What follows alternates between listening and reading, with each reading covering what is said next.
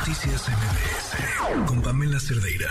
Les ha COVID recientemente en la ola número 525.937 y seguramente se habrán preguntado a lo largo de este proceso de COVID, oye, y pues ya hay un medicamento. Y ya hay un medicamento que se está utilizando en el mundo, que en México se aprobó su emergencia, pero si quiero, si yo quiero usar el medicamento, si yo necesito el medicamento, ¿cómo lo consigo? Ah, no. No lo puedes conseguir.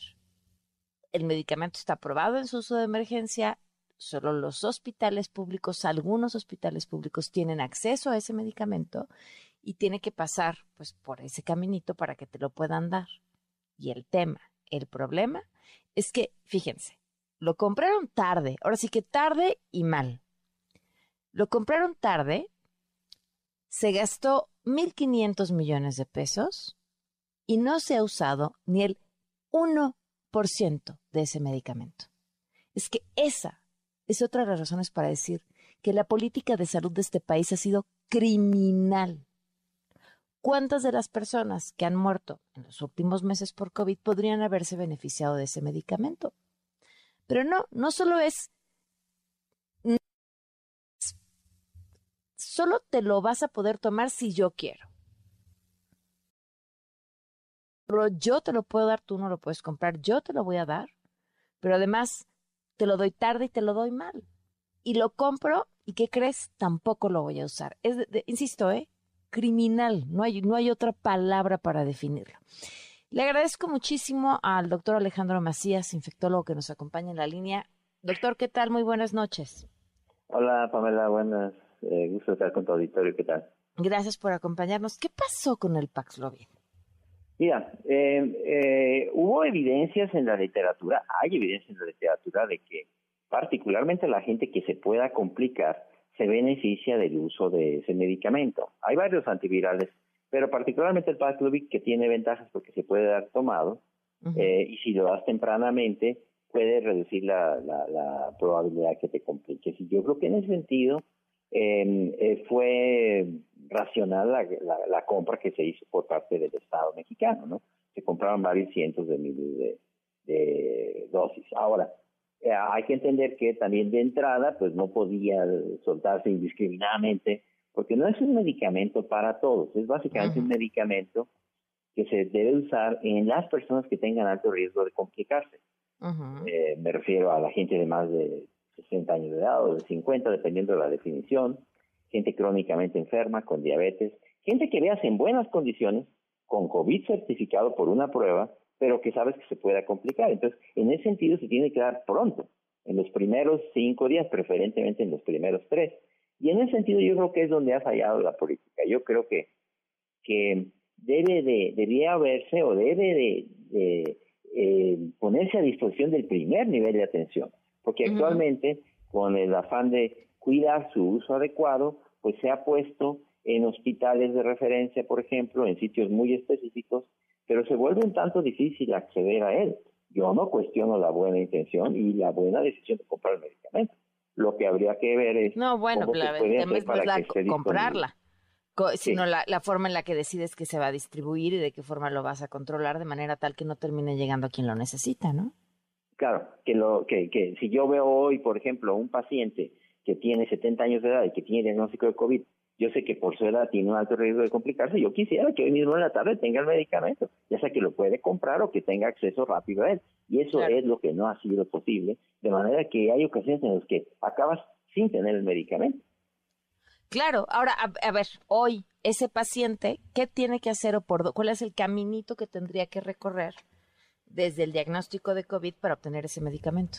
Sí, eh, por ejemplo, si tú tienes seguro social, oíste, y tienes una prueba positiva que te hayan hecho en el seguro, fuera del seguro, pues vas, se supone, al seguro social. Y el seguro social hay un mapa interactivo en el gobierno que te dice en dónde pueden tener el medicamento. Entonces ya te diriges a una de esas clínicas y generalmente Mm, por ejemplo, en un estado puede haber cinco o diez clínicas de esas, en un estado como Guanajuato, qué sé yo, Ciudad de México. Entonces, tendrías que dirigirte a una de esas clínicas. Y ahí es donde está la dificultad, ¿verdad? Que no siempre te va a costar eh, o lo, vas a acceder con facilidad a esas clínicas.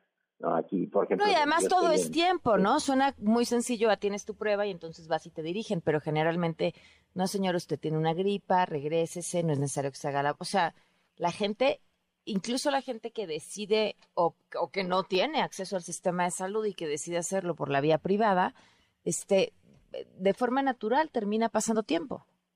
Sí, eh, y, y a veces eh, es más fácil conseguir el medicamento a través de otras vías como el mercado negro y cosas como esas donde tú sabes que ahí se consigue el medicamento con relativa facilidad, no más que hay que pagarlo muy caro.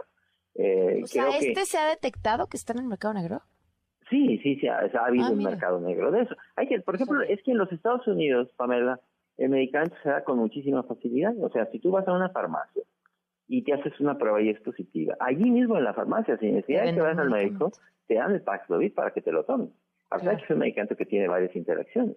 Entonces, ha habido, sí, un mercado negro que no es demasiado diseminado, digamos, pero sí existe. ¿eh? Existe manera, hay gente que, que se ha dedicado a eso, a conseguir el Paxlovid para la gente que lo, lo necesita. Pero, a ver, sí hay que decir que si uno sigue las vías oficiales, finalmente tienes acceso al medicamento. Lo que pasa es que, otra vez, no es sencillo y yo creo que habría que tener un mecanismo que fuera más eficiente. No es un problema nada más de México, ¿eh? Fíjate, por ejemplo, en Estados Unidos te decía, te lo puede dar inclusive el farmacéutico, te lo pueden dar en la farmacia y sin embargo ahí también el uso ha sido mucho menor de lo que se supone que podría haber sido.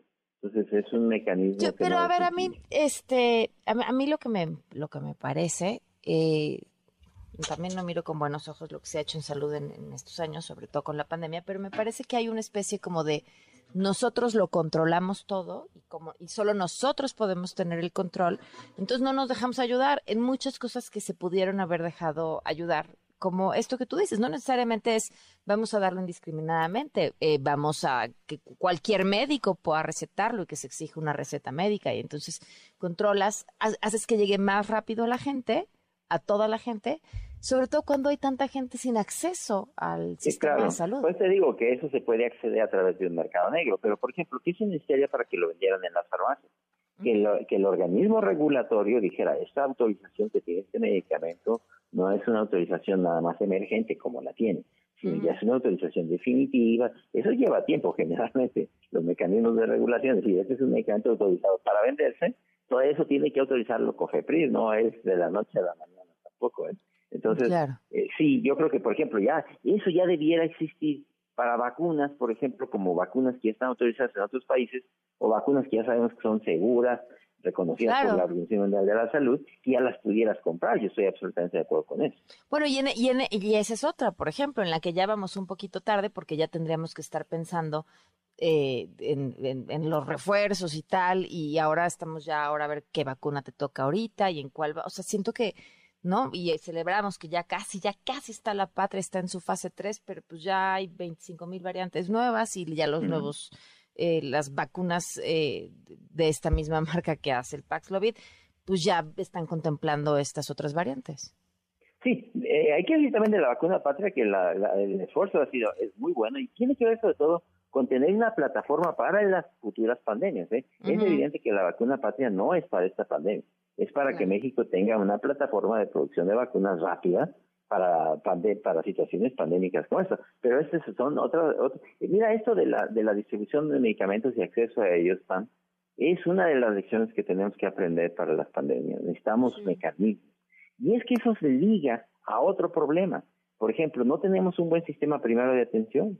Eh, la gente ya en lugar de acudir al Seguro Social o al ISSSTE, va a un consultorio anexo a una farmacia, Que es algo comercial. Entonces ya tienen ellos, detentan probablemente el 50-60% de toda la consulta. ¿Cómo pones en acceso a ellos medicamentos como estos si ya perdiste el control en las instituciones?